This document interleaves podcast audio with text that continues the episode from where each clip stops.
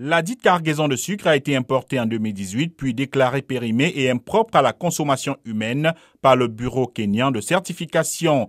Elle devait être convertie en éthanol industriel. Au lieu de cela, elle a été détournée de manière irrégulière et libérée hors de toute procédure dans un acte criminel, a déclaré le directeur de la fonction publique, Félix Koske, qui est également le chef de cabinet du président William Ruto.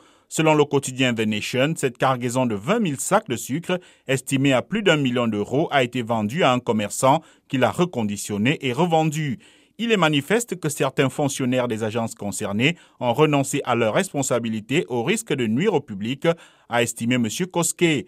Parmi les fonctionnaires sanctionnés figurent des responsables du bureau de certification, dont son chef Bernard Njireni, de l'administration fiscale, de la police et de l'agence de l'alimentation et l'agriculture.